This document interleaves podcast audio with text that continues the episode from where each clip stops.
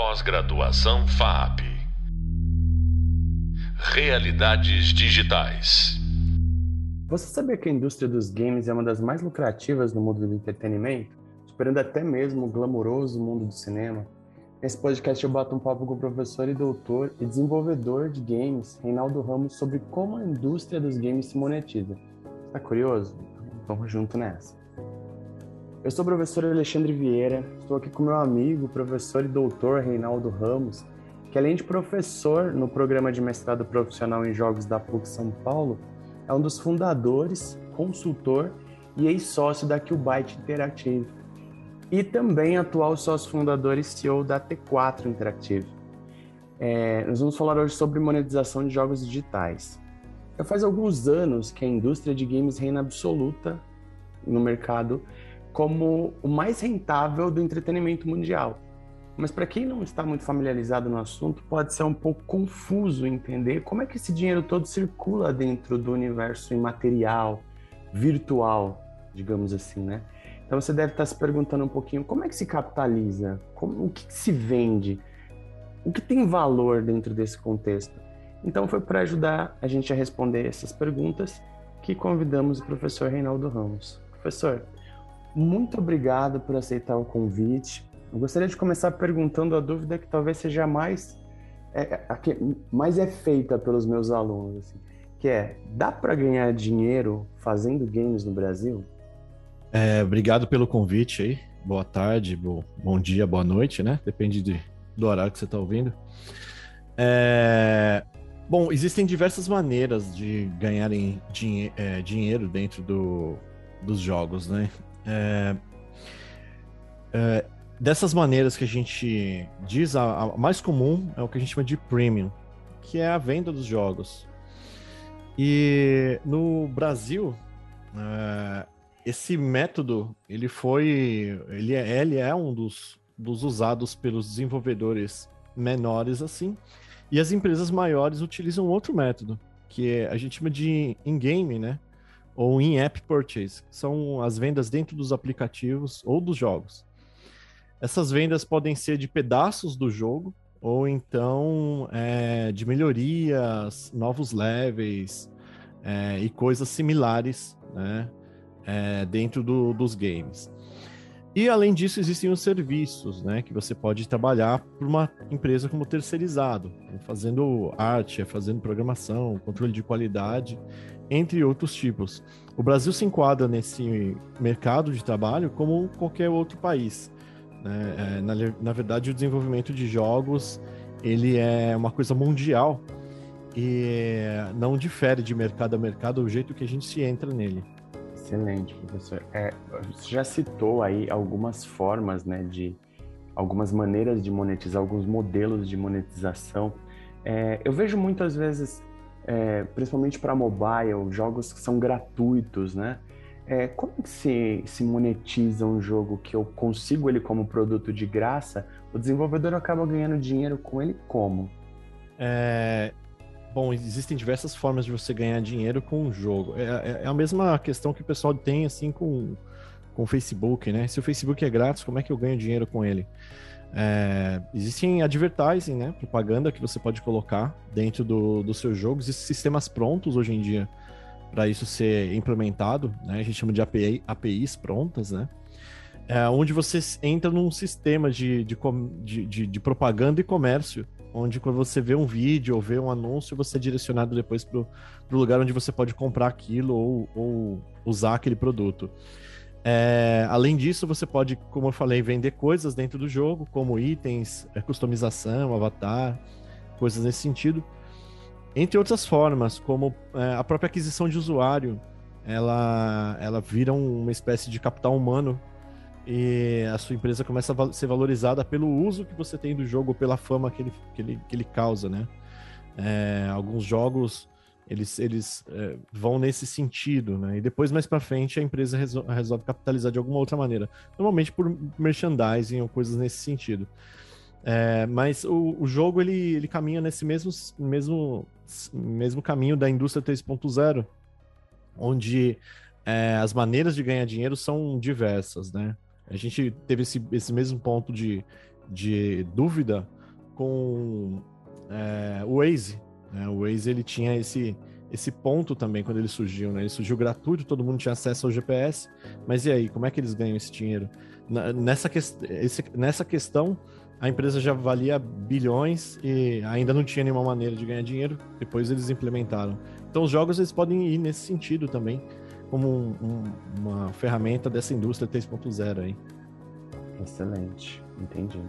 É, tem uma coisa, professor, que eu ouço com certa frequência, que é a questão dessa, de modelos diferentes de produção, né?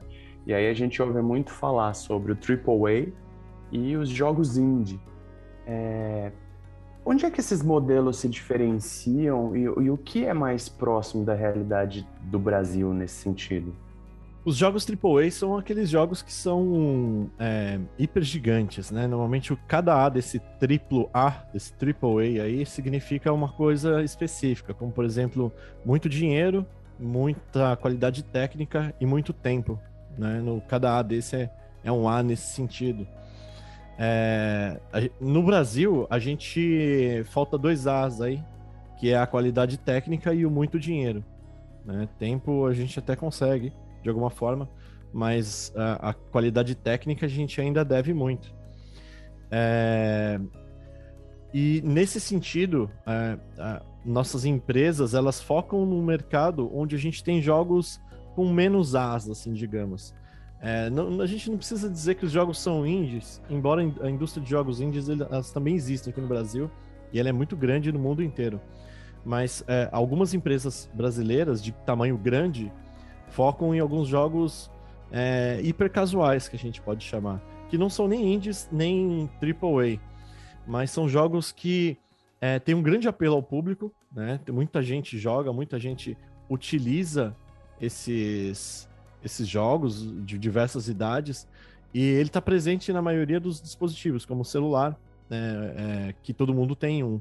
Então temos grandes empresas no Brasil trabalhando nesse setor especificamente.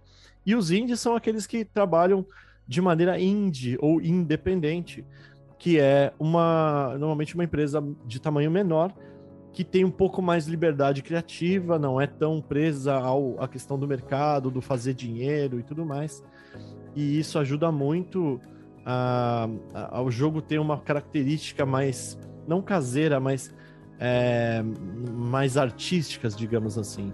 Então, a indústria indie, né, que pode ser, pode até ser classificada desse jeito, ela caminha nesse ponto, uma coisa mais livre, uma coisa mais, mais inovadora, né, uma coisa mais dinâmica. Entendi, entendi. E, e baseado nisso, que o senhor já adiantou em relação a não ter necessariamente qualidade técnica de produção aqui. Eu diria assim, como é que você enxerga o panorama de crescimento da indústria de desenvolvimento de jogos no Brasil? Você entende que há boas perspectivas, há mão de obra qualificada? O que, a gente tem de diferente e o que, que nos falta? Assim, que análise você poderia fazer a respeito desse, desse ecossistema de produção? Bom, a gente falta muita mão de obra técnica, tá? E artística. É, artista técnico, né? Os modeladores, artistas 3D de alta qualidade. É, e bons programadores de jogos também, a parte técnica. Mas isso é, não é questão que falta porque o brasileiro não tem capacidade ou os cursos não existem, não. É que normalmente essa indústria é mundial. Quando a pessoa atinge o um nível de excelência, ela, a, a, como a indústria é mundial, ela vai para fora do país ou ela trabalha para uma empresa de fora. Então, o, o país não retém muito os seus profissionais. A gente não tem condições de reter profissionais de alto nível. Né? Então, é, é, esse, esse problema que a gente tem, a gente só vai solucionar quando o Brasil em si é, der uma, uma oportunidade melhor para todo mundo. Então, assim, é, é, uma, é uma consequência da indústria brasileira do país que a gente vive. Mas não significa que a gente não tenha, né? Assim, como brasileiros, né? A gente tem ótimos profissionais do mundo inteiro trabalhando em empresas gigantescas, é, empresas brasileiras muito grandes também, que trabalham em parceria com empresas de fora e de alta qualificação. Mas, é, como eu falei, como uma indústria brasileira, se a gente pensar na indústria brasileira de maneira isolada, é, é, é, porque não existe a indústria brasileira isolada. Na verdade, a indústria de jogos ela é uma só no mundo. Então, se a gente, se a gente tentar pensar na indústria brasileira de maneira isolada, a gente não vai enxergar um panorama muito bom. porque uh, uh, ela, essa indústria ela, ela, ela, se espalha, né? Os profissionais eles se espalham. É, do mesmo jeito que você pode trabalhar em, em, qualquer empresa brasileira, você pode trabalhar numa empresa estrangeira. Então, eles, as pessoas vão optar, né? ainda mais com o remoto agora, que você pode trabalhar à distância, as pessoas vão optar em trabalhar para empresas estrangeiras quando ela tem o nível internacional. Então, o panorama do Brasil de crescimento é. Hum, hum é, é bom, nunca caiu. A indústria nacional, mesmo se a gente isolar ela, nunca caiu, ela sempre cresce, mas ela não vai crescer exponencialmente como a gente imagina por conta disso, por conta de que é, a indústria é, é uma só para o planeta, não é uma específica do Brasil. Entendi. A questão da, da globalização aí faz um, um, uma diferença significativa, né? integra muito né, o mercado, né? Você acha que o, o, brasileiro ele tem alguma característica que, que permite que, que, ele se destaque nesse mercado? Tem alguma coisa que você acha que a gente, sei lá, é, é, alguma vantagem ou alguma coisa a se destacar nesse sentido que possa gerar algum foco, alguma relevância? Eu acho que sim. Acho que essa questão cultural é muito forte, não só do brasileiro como latino-americano em si. É, eu vejo muitos produtos latino-americanos como chilenos é, muito bons. E assim como a indústria japonesa ela é única, a indústria de jogos digitais japonesa ela é única, e o mundo inteiro adora por conta da cultura, a indústria brasileira tem isso a oferecer também. N não tão explorado, a gente ainda está tentando se identificar com a, a, própria cultura, tentando se identificar com, com o jeito de trabalhar do próprio brasileiro, é, mas é, acredito que além da característica multidisciplinar que a gente tem, que é uma diferença também, né? É, não é uma coisa comum fora do, do, do, Brasil.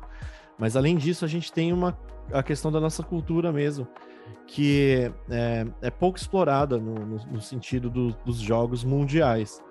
É, é, claro que depende de uma porção de fatores isso daí, né, para poder ser explicado. Mas o grande ponto é, que a gente sempre fala é, graças a essa, essa multidisciplinaridade, a gente acaba tendo uma liberdade criativa muito grande. É, o brasileiro ele tem um pouco dessa liberdade criativa nativa, né? A gente cresce ouvindo falar de cultura, ouvindo falar de, de questões é, como dança, é, cultura brasileira em geral, carnaval, e é uma coisa muito rica, né? É um país de riqueza cultural muito grande, muito grande. É, então é, é, um diferencial sem menor dúvida. Alguns jogos brasileiros indies que exploram essa cultura foram muito felizes. É, normalmente viram quase obras-primas, né? Excelente.